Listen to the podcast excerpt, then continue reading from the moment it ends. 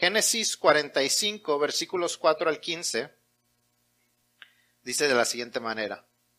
Entonces dijo José a sus hermanos, acercaos ahora a mí. Y ellos se acercaron. Y él dijo, yo soy José vuestro hermano, el que vendisteis para Egipto. Ahora pues, no os entristezcáis, ni os pese de haberme vendido acá, porque para preservación de vida me envió Dios delante de vosotros pues ya ha habido dos años de hambre en medio de la tierra, y aún quedan cinco años en los cuales ni habrá arada ni ciega. Y Dios me envió delante de vosotros para preservaros posteridad sobre la tierra, y para daros vida por medio de gran liberación. Así pues, no me enviasteis acá vosotros, sino Dios, que me ha puesto por padre de Faraón y por señor de toda su casa, y por gobernador en toda la tierra de Egipto. Daos prisa, id a mi padre y decidle, así dice tu hijo José, Dios me ha puesto por señor de todo Egipto, ven a mí, no te detengas. Habitarás en la tierra de Gosén y estarás cerca de mí, tú y tus hijos y los hijos de tus hijos, tus ganados y tus vacas y todo lo que tienes. Y allí te alimentaré, pues aún quedan cinco años de hambre, para que no perezcas de pobreza tú y tu casa y todo lo que tienes. He aquí, vuestros ojos ven y los ojos de mi hermano Benjamín, que mi boca os habla. Haréis pues saber a mi padre toda mi gloria en Egipto, y todo lo que habéis visto, y daos prisa, y traed a mi padre acá. Y se echó sobre el cuello de Benjamín su hermano, y lloró, y también Benjamín lloró sobre su cuello.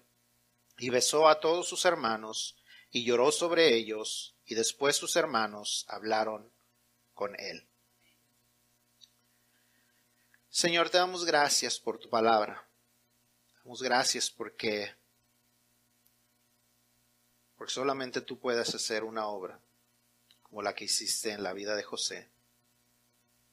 Solo tú puedes traer sanidad a las heridas de nuestras familias, como lo hiciste en su familia. Solo tú tienes el poder de dar vida a lo que muere, de sanar a lo que está enfermo, de transformar lo que necesita ser cambiado. Y por eso, Señor, te damos la honra y la gloria. Ayúdanos a entender tu mensaje en esta mañana. Ayúdanos a darnos cuenta si es algo que necesitamos aprender a futuro para aplicarlo a nuestro futuro o si es algo que estamos viviendo en este momento y necesitamos ponerlo en práctica inmediatamente para que nuestras vidas cambien, para dejar de, de estar en dolor o por lo menos para comenzar a minorar el dolor de la manera que solamente tú lo puedes hacer.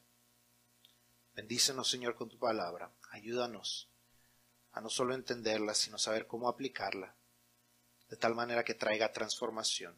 Tu palabra viva y eficaz esa palabra viva porque viene de un Dios vivo, esa palabra eficaz porque viene de, tu boca. Damos gracias por esto y te pedimos estas cosas en nombre de Cristo Jesús. Amén. Amén. ¿Pueden tomar sus asientos? Quiero comenzar en esta mañana recordando y considerando la familia de José un poco, eh, este José en Génesis. Era una familia que en realidad si nos ponemos a pensar en ellos es una vida, eh, una, una familia, perdón, bastante disfuncional. Durante las últimas semanas hemos estado hablando acerca de la importancia de la familia, las lecciones que Dios tiene para nosotros como familia. Y esta es una lección muy importante la que vamos a poder estar viendo a través de la vida de la familia de José. Pero eh, la, la familia de José es una familia bastante disfuncional. No tenemos tiempo para leerlo todo, pero yo le, yo le invito a que usted lea la historia de, de, todos los patriarcas dentro del libro de Génesis y usted se va a dar cuenta que si usted creía que su, su familia era una familia con grandes problemas, esta le dice, quítate que ahí te voy. Nada más para que se dé una, una idea de, de la familia de José. Un padre, él tenía un padre que había traicionado a su hermano y quebrantado la relación entre ellos, que después se casó con dos mujeres y terminó teniendo hijos con cuatro, un padre que mostró claro favoritismo con José, un grupo de hermanos que llegó a odiarlo tanto a él como hermano que estuvieron dispuestos a venderlo como esclavo con tal de darle un escarmiento a aquel que era el soplón y el presuntuoso soñador. Veinte años después, ahora José se encuentra de nuevo con estos hermanos, pero ahora en una posición mucho más superior a ellos, con literalmente su vida y su futuro en sus manos.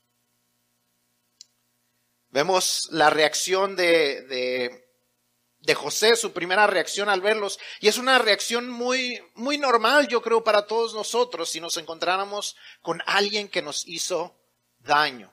Siendo cristianos tenemos una idea de la manera en que debemos de comportarnos, pero el dolor y aquellas situaciones por las que estamos pasando son esas, ese tipo de reacción como la que tuvo José, esas reacciones contradictorias.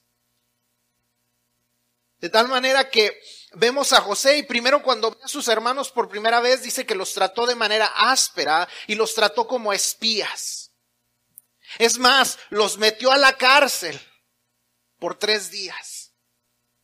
Después lo vemos que lo, vemos que los suelta y les dice que pueden regresar a su tierra y, y no solamente los, les, los regresa a su tierra, sino que les, les vende, por decir así, el grano que ellos venían buscando, pero ni siquiera es en realidad una venta porque les pone su dinero de nuevo en sus sacos.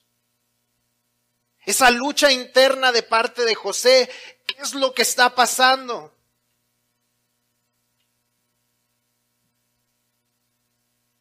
Les dice que si ellos quieren regresar a pedir más grano, tienen que traer ahora al hermano que ellos habían dicho que tenían en casa. Cuando ellos regresan un tiempo después, traen a ese Benjamín. Y José prueba a sus hermanos de nuevo y, y los manda los, los, manda de regreso y ahora que van de regreso, eh, les pone, pone su copa de tal manera que se le encontraran a Benjamín y lo acusa de robo. Vemos la reacción de uno de sus hermanos, Judá. Ese mismo Judá que un día, muchos años antes, había dicho, hey, ¿qué hacemos con el soñador? ¿Por qué no nos ganamos un dinerito y lo vendemos como esclavo? Ahora su reacción es una reacción completamente distinta y dice, Señor, si, si, si, si Benjamín hizo algo malo, déjame tomar su lugar porque él tiene que regresar con mi padre. Estar dispuesto a sacrificarse y ponerse en el lugar de Benjamín a quedarse en la cárcel. Que Benjamín pudiera ser puesto en libertad y regresar a su padre. Y eso entonces cuando vemos aquí a José, ese es donde entramos a la historia. Cuando José no puede más y les revela quién es él y se, da se dan cuenta, no solamente ellos, sino en especial José, que en medio de todo ese dolor que había pasado, Dios tenía un propósito. Y que ese propósito era la supervivencia de su familia. Pensemos en José. José era un hombre, ahora era un hombre importante, un hombre que podríamos denominar exitoso, un hombre que cuando nacieron sus hijos, a uno de ellos le puso Manasés, que significa Dios me hizo olvidar. Su otro hijo le puso Efraín, que significa Dios me fructificó. Este hombre que creía que había olvidado ya todo su dolor. Este hombre que creía que ya tenía el éxito porque Dios le había fructificado al encontrarse con sus hermanos. Se da cuenta que no lo había olvidado que no lo había superado, que su éxito no le había podido borrar ese dolor que él tenía, pero que eventualmente él perdona, hay arrepentimiento. Y el Dios que es el Dios Todopoderoso trae restauración. Y eso es de lo que vamos a estar hablando en esta mañana. Como hemos visto durante las últimas semanas, las familias están compuestas de seres humanos, seres humanos que estamos hechos a la imagen de Dios. Y como somos hechos a la imagen de Dios, en ocasiones imitamos muy bien a Dios. Nos amamos unos a otros, demostramos amor, demostramos cuidado, demostramos esa provisión y esa protección por nuestros seres queridos. Desafortunadamente también somos seres humanos propensos a pecar. Y a causa de esto es muy probable que nos hemos herido unos a otros en muchas ocasiones a distintos grados de profundidad o de gravedad. Desde un insulto sin intención hasta una traición y todo lo que pueda venir en medio, las heridas seguramente las hemos experimentado en nuestra vida familiar y debemos aprender a lidiar con ellas. O de lo contrario, por años y años, al igual que José, cargaremos dolor. A veces escondido, a veces lo veremos.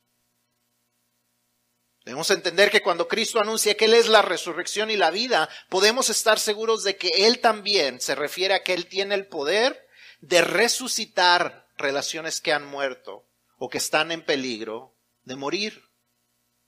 Dios sanó el corazón de José y hasta le permitió no solamente sanar, no solamente perdonar, sino hasta llegar a entender que aún a pesar del dolor, Dios podía redimir y usar ese dolor para la bendición de todo un pueblo. En eso Dios es experto, en tornar lo que es difícil, lo que es doloroso, en bendición y solamente Él lo puede hacer. Así que vamos a hablar algunas de las cosas que son necesarias dentro del proceso de sanidad de heridas y de restauración de relaciones dentro de nuestros hogares, de tal manera que Dios pueda usar nuestro dolor para bendición, como solamente Él lo sabe hacer, como solamente Él lo puede hacer. Es que, ¿qué cosas se necesitan para que pueda haber restauración dentro de nuestras familias? ¿Qué cosas son necesarias para que pueda haber restauración de nuestras familias, dentro de nuestras relaciones? Número uno, se necesita el perdón. Si usted está llenando los lugares en blanco en su, en su boletín, este, vamos a ir llenando las palabras y la primera cosa que vemos es que se necesita el perdón. Marcos 11:25 nos dice, y cuando estéis orando, perdonad si tenéis algo contra alguno, para que también vuestro Padre que está en los cielos os perdone a vosotros vuestras ofensas. Ahora entendamos este versículo, no quiere decir que nosotros le compramos el perdón a Dios.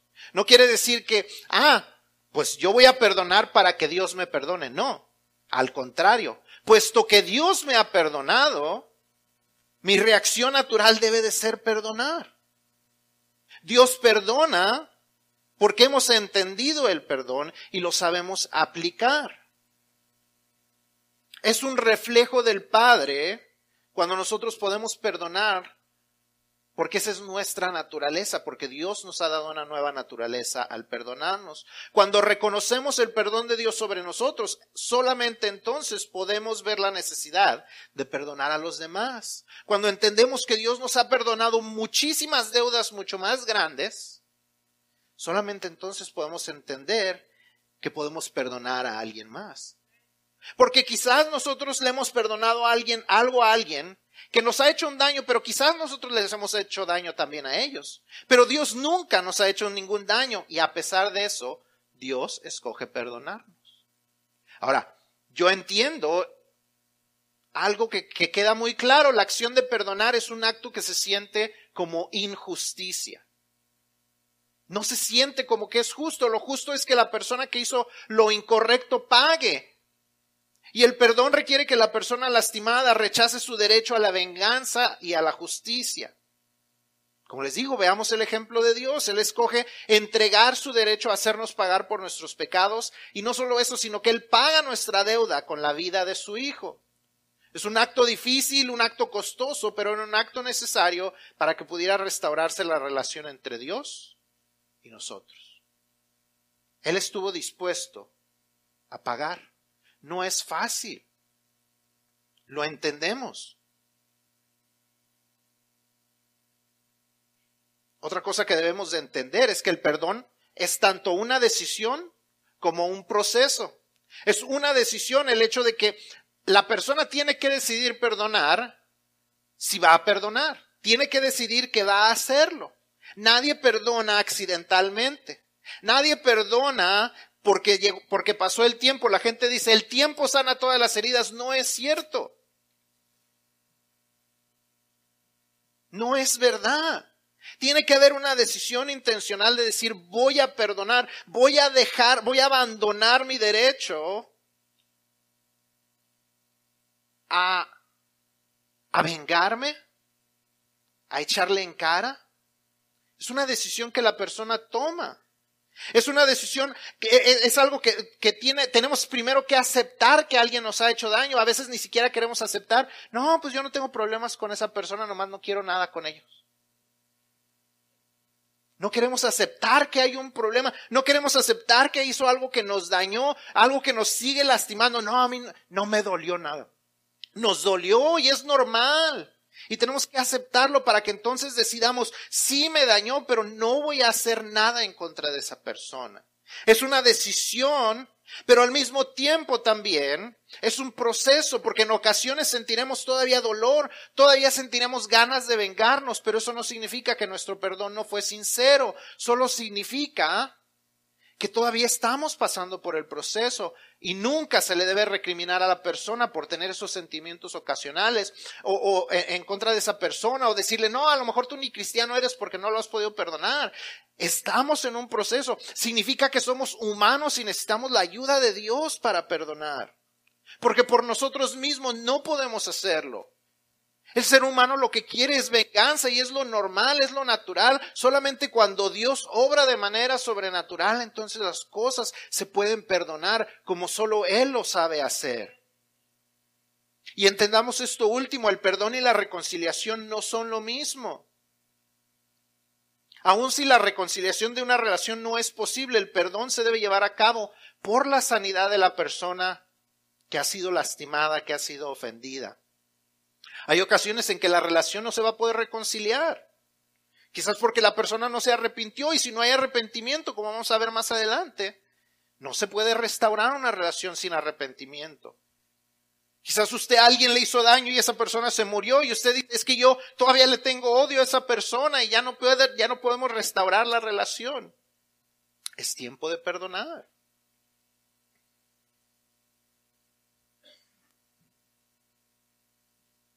Es tiempo de perdonar. Hay ocasiones en que no es seguro perdonar a una persona. Si ha habido un, abuso físico, un abuso sexual, obviamente que no se va a usted sentir segura de estar con esa persona, de restaurar una relación con esa persona. Pero por su bien, para obtener la sanidad que solamente Dios puede dar, necesitamos perdonar.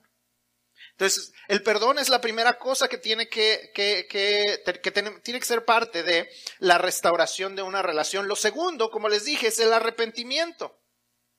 El perdón no necesariamente lleva a la reconciliación, lleva simplemente a la sanidad de la persona que ha sido dañada. Pero para que la restauración de la relación sea posible, el ofensor debe mostrar verdaderas señales de arrepentimiento.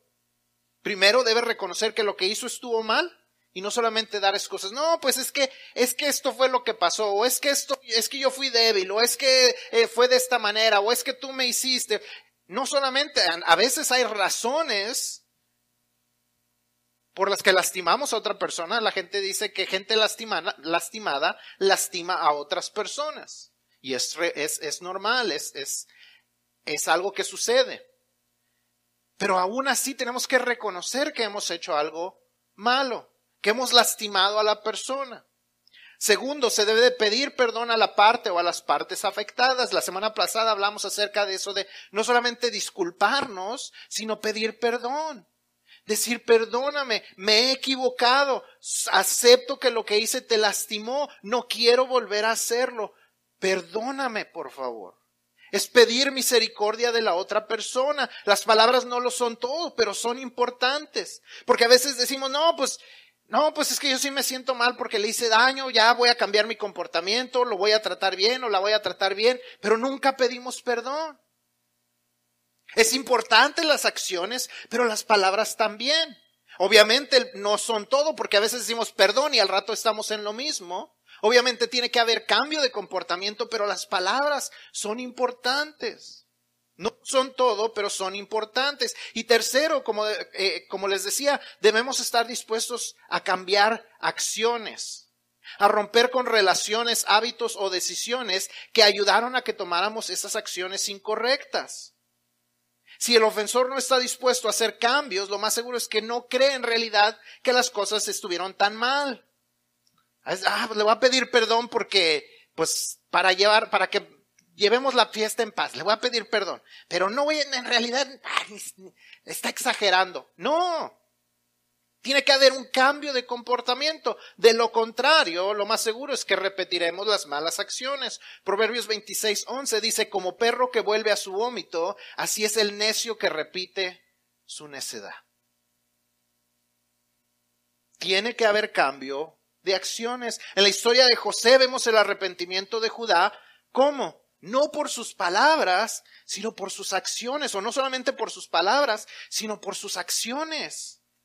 Usted lee Génesis 37, 26 y ve que, Judá dice, pues qué beneficio tenemos de que se muera aquí en la cisterna. Mejor hay que venderlo.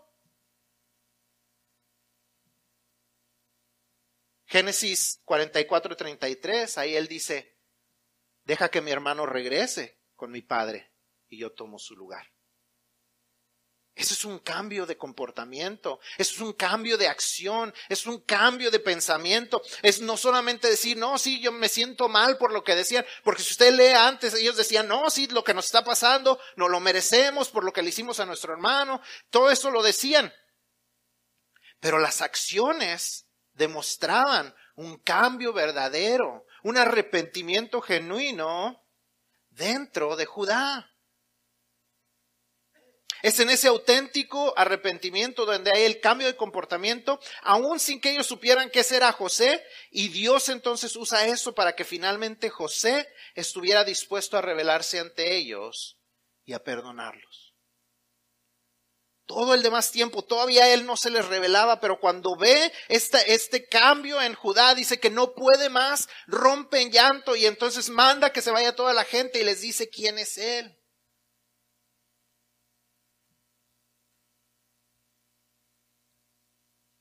Y por último, entonces, cuando hay ambos, tanto el perdón como, la, como el arrepentimiento, entonces es posible la restauración de la relación. Vemos en la vida de José que cuando sus hermanos muestran el auténtico arrepentimiento, él perdona y, y se restaura esa relación con sus hermanos. Lucas 17.3 lo leímos la semana pasada y lo leemos otra vez. Dice, mirad por vosotros mismos. Si tu hermano pecare contra ti, repréndele. Y si se arrepintiere, perdónale. Y como dice este versículo, cuando José ve el arrepentimiento genuino de sus hermanos, él los perdona. Y está la restauración de la relación que cuando Jacob muere, un, tiempo después, Jacob muere, entonces ellos empiezan así, andan, y ay, se va a morir mi papá, o ya se murió mi papá, y ahora qué vamos a hacer, qué tal si nada más no estaba así tranquilito mientras mi papá estaba vivo, si nada más lo estaba tratando de respetar, qué es lo que va a pasar, necesitamos hablar con él. Esto es lo que sucede en Génesis 50, 18, 21. Dice, vinieron también sus hermanos y se postraron delante de él y dijeron, henos aquí por siervos tuyos. Y les respondió José, no temáis, ¿acaso estoy yo en lugar de Dios? Vosotros pensasteis mal contra mí, mas Dios lo encaminó a bien, para hacer lo que, lo que vemos hoy, para mantener en vida a mucho pueblo. Ahora pues, no tengáis miedo, yo os sustentaré a vosotros y a vuestros hijos. Así los consoló y les habló al corazón. Fue tal el restablecimiento de la relación que José eh, había sido, eh, eh, aquel José que había sido sanado de sus heridas, ya los había perdonado completamente y les sigue proveyendo como líder en Egipto no solamente a sus hermanos, sino dice que aún a los hijos de sus hermanos. Esa es una restauración. No fue fácil. Se tomó el arrepentimiento de ellos, se tomó el perdón de parte de él, estar dispuesto a dejar ir su derecho. Él tenía el derecho de negarles el grano, él tenía el derecho de dejarlos morir, pero él se negó a tomar ese derecho y los perdonó. Ellos mostraron un verdadero arrepentimiento, se dieron cuenta, aún lo vemos aquí, estamos dispuestos a ser tus siervos, entendemos que no, que no somos dignos de ser tus hermanos, ser hermanos de aquel que está sobre todas las cosas en Egipto. Un arrepentimiento genuino. Cuando hay perdón y cuando hay arrepentimiento genuino, entonces Dios, solamente Dios, puede restaurar lo que nosotros no podemos. Obviamente esos no son todos los pasos para la restauración de una relación. Cada relación, cada circunstancia es diferente. Algunos quizás necesitarán ayuda de terceras personas y necesitarán otros grandes cambios, pero definitivamente estos tres tienen que ser parte para que haya restauración verdadera y duradera de una relación. El perdón es requisito para sanar nuestras heridas, sea restaurada o no sea restaurada la relación. Si alguien nos lastimó, no podemos seguir cargando con la raíz de amargura que nos está afectando y que nos afecta a nosotros mucho más de lo que los afecta a ellos. Es tiempo de perdonar. Yo no sé qué situación hay en su vida, qué cosas ha sucedido en su hogar que usted no ha perdonado y que siguen poniendo una pared, un muro entre usted y esa otra persona dentro de su hogar. Viven en paz, viven tranquilos, pero hay un muro. Es tiempo de perdonar. No sé qué es lo que quizás usted hizo, pero a lo mejor necesita usted pedir perdón en algún momento y decir, esto me dañó, e, e, esto sé que te dañó y te pido perdón. Y dejar que Dios restaure. Si la otra persona está verdaderamente arrepentida y desea restaurar la relación y nosotros nos sentimos seguros en restaurar esa relación, debemos hacerlo y dejar que Dios sane heridas y que podamos ver el propósito de Dios y la redención que solamente Dios puede traer en medio de ese dolor. Dios puede usar la restauración de nuestras relaciones familiares para mostrar su poder, para redimir, para resucitar, para sanar y para transformar lo malo en bueno lo amargo en dulce. Pensemos, el Dios que usó la injusticia sobre un hombre bueno, un hombre que solamente se dedicó a sanar, a enseñar, a alimentar multitudes y, y, que injustamente fue tomado, fue capturado, fue crucificado, si él usó eso para traer salvación y vida eterna dentro de su plan. Él usó la injusticia para traer bendición. ¿no podrá seguir haciéndolo? Aquel Jesús que, decía yo soy el, la resurrección y la vida, ¿no es el mismo que puede resucitar nuestras relaciones, dar vida y vida en abundancia como solamente Él lo puede hacer? Hace un tiempo tuvimos una serie que se llamaba El Hacedor de Milagros. Él sigue siendo el Hacedor de Milagros. El que puede dar vista al ciego, saluda al enfermo y aún dar vida a los muertos de días, todavía tiene el mismo poder. La gente pensaba que Lázaro ya estaba podrido, de días ya olía mal. Pero aquel que acababa de decirle a su hermana, yo soy la resurrección y la vida, lo levantó lo liberó. Él todavía tiene el mismo poder. Deja que Él sane las heridas que tienes y si es posible, deja que Él restaure las relaciones en tu familia y en tu hogar para su honra y su gloria, como lo hizo con José. Mateo 18, 23 al 35 nos cuenta la historia de dos deudores. Dos deudores, uno al cual se le perdonó muchísimo, pero no lo apreció. De tal manera que él no pudo extender el mismo perdón a alguien que solamente le debía un poquito. Quizás a algunos de nosotros se nos dificulta perdonar a alguien, porque en realidad no hemos sentido, no hemos experimentado el verdadero perdón de Dios.